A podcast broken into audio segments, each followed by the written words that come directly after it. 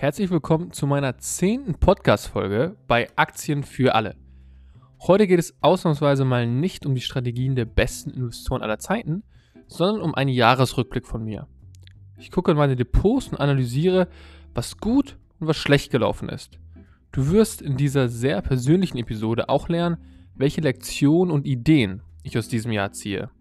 Aber erstmal, was ist genau passiert bei mir in diesem Jahr?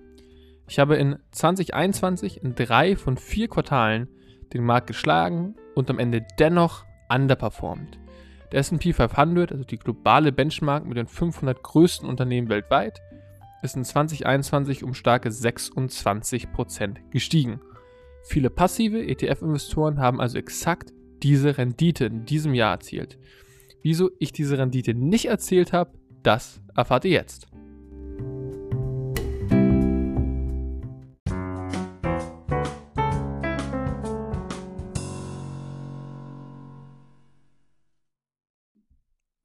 Learning Nummer 1 ist, halte dich an deine Regeln. Der Grund, wieso ich schlechter performt habe als der Gesamtmarkt, ist, dass ich über mehrere Monate ausschließlich zwei Positionen im Depot hatte. TUI und Lufthansa. Ich habe seit April sehr stark auf Travel gesetzt, da ich davon ausging, dass Corona gegen Ende des dritten Quartals ausklingt. Ein klarer Fehler fällt hier schnell auf, nämlich mangelnde Diversifikation. Ein weiterer Fehler war, dass ich mich komplett von externen Faktoren abhängig gemacht habe, nämlich davon, wie sich der Coronavirus entwickelt und wie Staaten darauf mittels Reisebeschränkungen reagieren. Auf solche externen Faktoren und insbesondere politische Faktoren zu setzen, ist zu risikoreich und unberechenbar.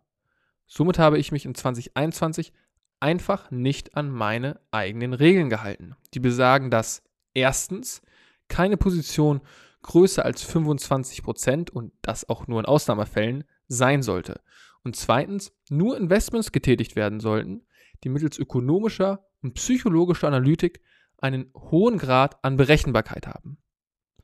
Außerdem achte ich normalerweise darauf, dass ich nur Optionsscheine und Aktien von Unternehmen kaufe, die bereits 10 oder meistens sogar eher 20% und mehr gefallen sind in relativ kurzer Zeit.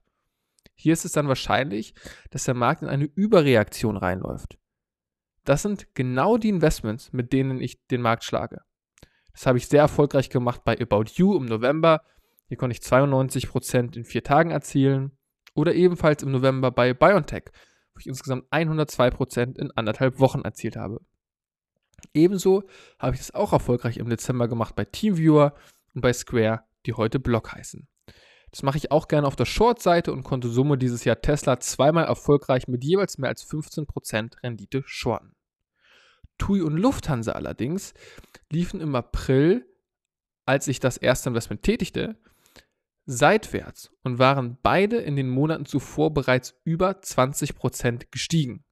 Somit wichen diese Investments klar von meiner Erfolgsformel ab.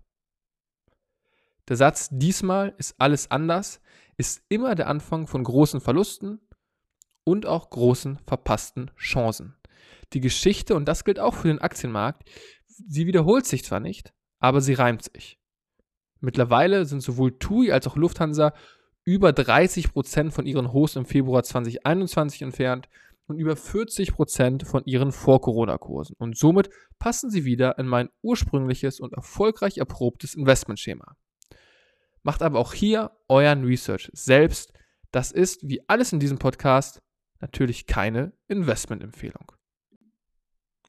Das zweite Learning ist, kaufe nur Optionsscheine, die mindestens eine Laufzeit von einem Jahr haben.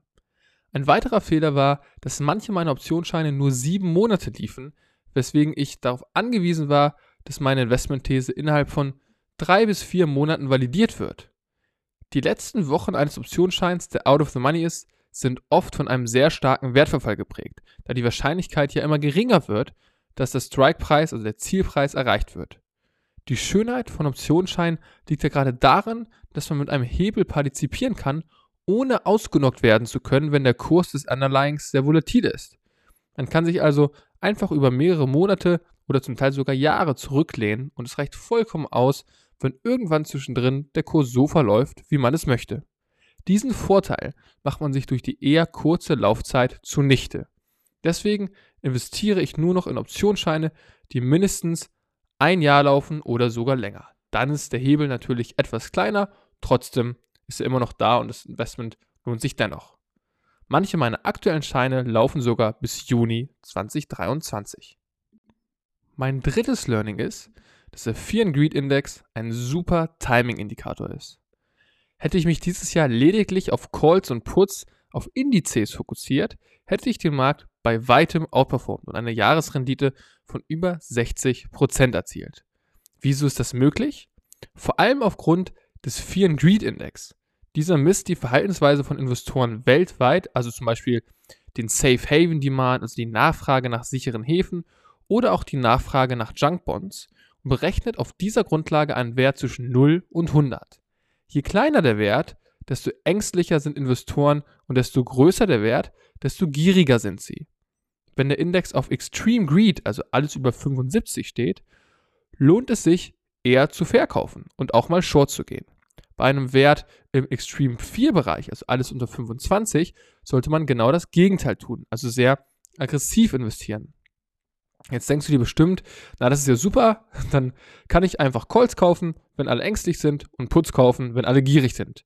Ganz so einfach ist das nicht, weil ein Markt eben auch mal zwei Wochen und länger sehr gierig ist oder auch zwei Wochen und länger mal sehr ängstlich ist. Der Markt aktuell ist zum Beispiel schon seit über zwei Wochen ängstlich. Wenn ich allerdings über mehrere Tage oder Wochen sehe, dass der Markt extrem reagiert und der Fear and Greed Index entsprechend ausschlägt, werde ich aktiv und kaufe entweder viele Calls oder Puts, was mir in diesem Segment durch das Timing und den kleinen Hebel der Optionsscheine eine Überrendite sichert. Hier muss man allerdings auch mal geduldig sein, denn die DAX-Calls, die ich zum Beispiel Mitte März 2020 gekauft habe, also als gerade Covid ausgebrochen war, brauchten erstmal einen Monat, bis sie positiv wurden. Hier nachzukaufen, wenn der Markt weiter fällt bei Calls oder weiter steigt bei Puts, macht durchaus Sinn.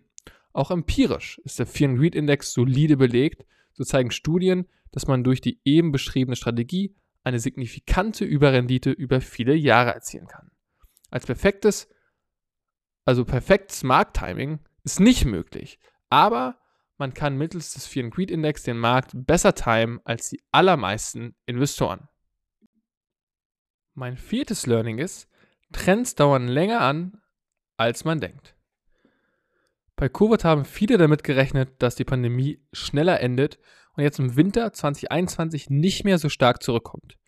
Ebenso haben viele Investoren Ende 2019 und auch Ende 2020 gesagt, dass der Nasdaq, also der Technologieindex in den USA, im kommenden Jahr nicht mehr so stark performen wird, weil die Bewertung von Tech-Aktien schon hoch sei und der Index ja bereits in den vorherigen Jahren den SP 500 outperformt hat. Hier muss man dazu sagen, dass viele dieser Investoren Value-Metriken angelegt haben, die für Tech-Aktien einfach falsch sind und zwangsläufig dazu führen, dass man sagt, dass diese zu teuer sind, weil sie ja noch keine oder kaum Gewinne erzielen. Aber viele waren auch einfach der Meinung, dass sich der Trend jetzt nach so vielen Monaten ändern muss. Das tat er aber nicht. 2019 erzielte der Nasdaq 36%, 2020 erzielte er 46% und 2021 erzielte er 27 Prozent. Auch im nächsten Jahr wird er wahrscheinlich wieder besser performen als der SP 500, weil hier einfach verstärkt innovative Wachstumsunternehmen vorhanden sind, die bessere Ergebnisse, also Umsätze und auch Wachstum liefern, als altmodische und langsam wachsende Unternehmen wie zum Beispiel BP, die zwar immer noch zu den 500 größten Unternehmen der Welt gehört, aber in den vergangenen fünf Jahren über 32 Prozent an Wert verloren hat. Ein weiteres Beispiel ist BioNTech. Nach dem Peak am 9.08.2021 fiel die Aktie über drei Monate bis Anfang November 2021 und verlor mehr als 48 Prozent in diesem kurzen Zeitraum. Auch hier dachten viele, dass sich der Wind wieder bereits nach einigen Wochen drehen würde. Er drehte sich aber erst nach mehreren Monaten und stieg erst wieder, nachdem es nochmal innerhalb von drei Tagen zu einem kräftigen Ausverkauf kam. Also wir lernen, Trends drehen sich irgendwann wieder, aber sie dauern oft länger, als man denkt.